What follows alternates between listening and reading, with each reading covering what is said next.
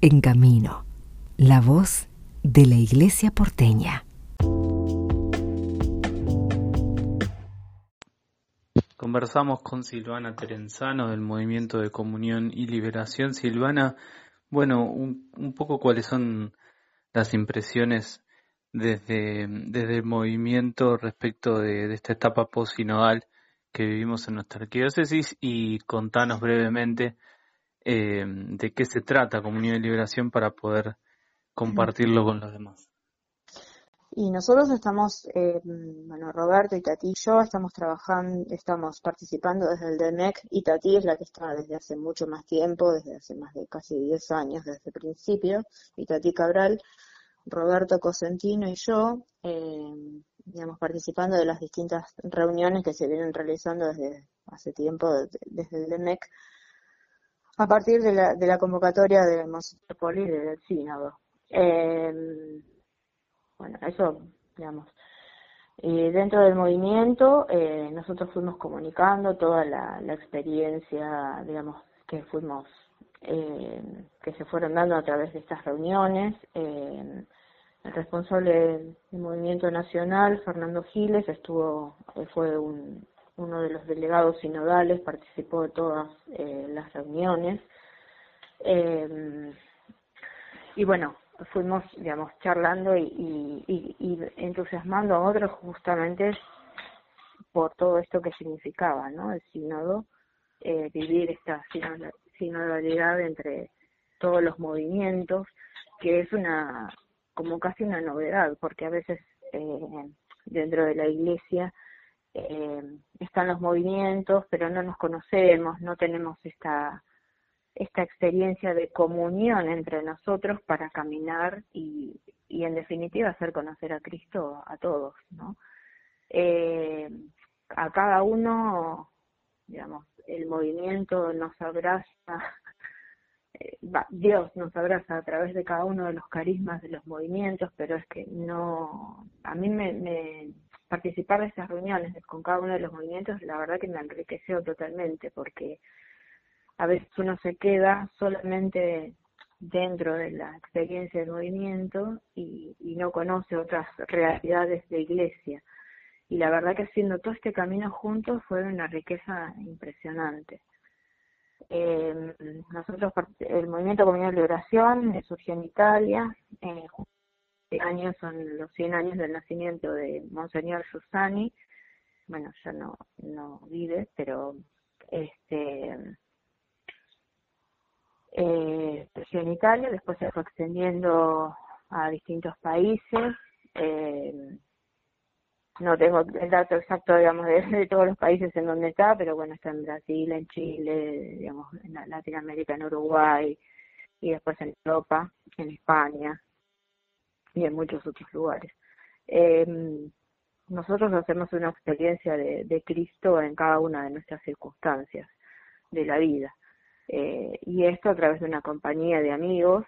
Eh, y bueno, tenemos distintas actividades durante el año. Nosotros nos basamos en la escuela de comunidad, que es leer un texto, digamos, trabajar sobre el texto, sobre cosas que dice el Papa, eh, bueno.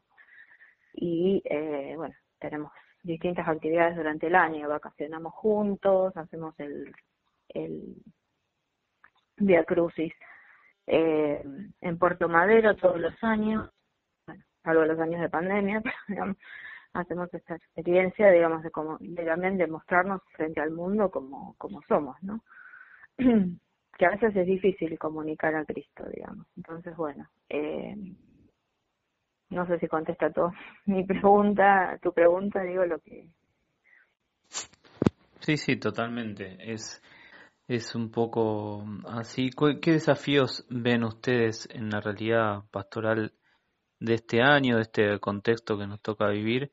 Eh, y qué oportunidad, ¿no? Este, para este y bueno, eso también lo charlamos justamente con todos los, los otros movimientos, ¿no? Con la pandemia tuvo sus, sus grandes pros, pero sus grandes contras también sus pros, digamos. Eh, sus contras porque, bueno, el tema de, de, juntarnos, de seguir toda la vida, digamos, dentro del movimiento y también en la iglesia, nos estuvo un poco eh, complicada o, pero por otro lado eh, todo el tema de la virtualidad y la, digamos y, digamos no nos quedamos yo me acuerdo de una de una charla que dio señor Poli en un momento una de las reuniones que tuvimos por Zoom y dijo que esto no, no nos pide que nos quedemos sentados porque hay una pandemia sino que esto nos pide que, que hagamos cosas que que, que, que lo, lo, lo divulguemos a él, bueno, quizás con, con el tema de tener las misas online, de hacer grupos de oración online, de, seguir las reuniones eh, online, eso fue una, un desafío, pero también fue una apertura para muchas personas a las cuales quizás tampoco podíamos llegar y eso fue una forma de llegar a otros, ¿no? Gente que por ahí está, no sé, inmovilizada o más recluida en su casa o personas mayores, digamos. ¿no? Eh, a mí lo que me sorprendió, eh, que un poco por ahí contesta tu pregunta, es lo que cuando estuvimos haciendo el gesto misionero de octubre en la Plaza Constitución, varias personas a las que yo les decía que pertenecía a la Iglesia Católica me decían, ah, la Iglesia Católica, qué bueno que salió. Y me sorprendió eso. Y yo después decía, claro, a veces nosotros eh, como que participamos de la misa o de algunas cosas, pero no es que salimos tanto. Y bueno, esto para nosotros es un desafío, digamos, para nosotros. Y en la mm, reunión de la Vicaría de Belgrano, eh, una de las cosas que había surgido, eh, creo que fue en julio la reunión, o en junio, no me acuerdo ahora, pero el 9 de julio creo que fue, eh, justamente había surgido esto de las periferias, ¿no? O sea, llegar a las periferias. Primero, lo que había surgido es que nosotros mismos somos nuestra periferia cuando nos quedamos encerrados en nuestra casa o, o con nosotros mismos, ¿no?